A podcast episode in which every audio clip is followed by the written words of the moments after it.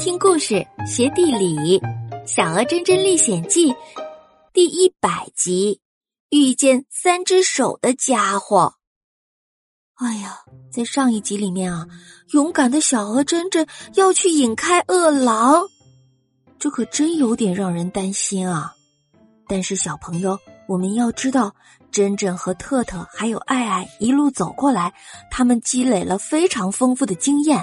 你看。珍珍现在已经在做准备了。珍珍对大家说：“我们需要准备一根长一些的草绳，一会儿将猴妈妈拉上来。”小短尾猴琪琪还是有点担心，引诱饿狼太危险了，还是我去吧。小林蛇看着大家，也一脸严肃的低声说：“我也一起去吸引敌人吧，这样会更好一些。”大家的眼睛都瞪圆了，因为小林社平常的时候胆子可小了呢，他能有这样的想法，让大家觉得很惊讶。过了一会儿，大家明白了，一定是真正的勇敢，也感动了小林社呢。大家都朝他点了点头。可是伙伴们正准备行动呢，突然听见一声可怕的枪响，这可吓坏了森林里所有的动物们。瞬间，到处都是被惊吓的鸟儿，还有小动物们也开始东躲西藏了。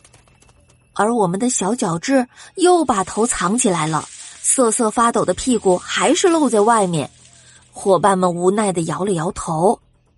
还有几只白藓东躲西藏的，其中一只瘦小的白藓一边跑一边说：“啊，太可怕了，太可怕了！啊，太可怕了，太可怕了！那个长着三只手的家伙又来了。”真真这才明白，哦，原来动物们说的长得三只手的家伙是人类呀！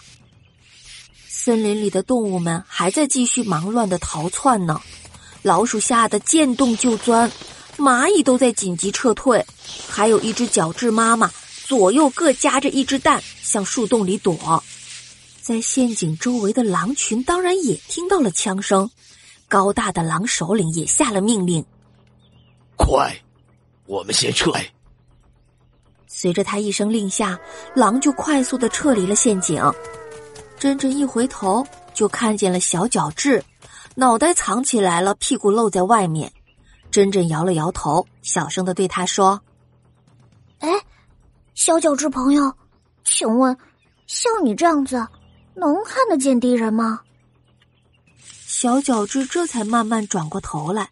抖了抖脑袋上的草，啊，嗯，不好意思呀，我又忘记了。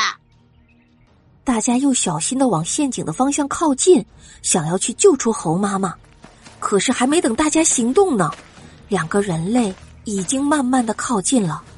其中一个胖乎乎的人类看着陷阱里的动物，一边高兴的拍手说。哎哎，瘦子，你快看呀！今天一出手，我们可是收获不小呀！啊，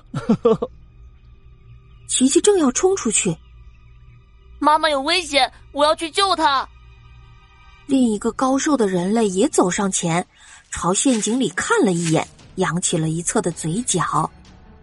哎，不错，都是活的。亲爱的小朋友，真是一波未平，一波又起呀！刚刚狼群走掉了，现在偷猎的人又来了。那小猴子的妈妈到底能不能被救出来呀？陷阱里到底还有哪些小动物呀？让我们赶紧走进下一集的故事中吧。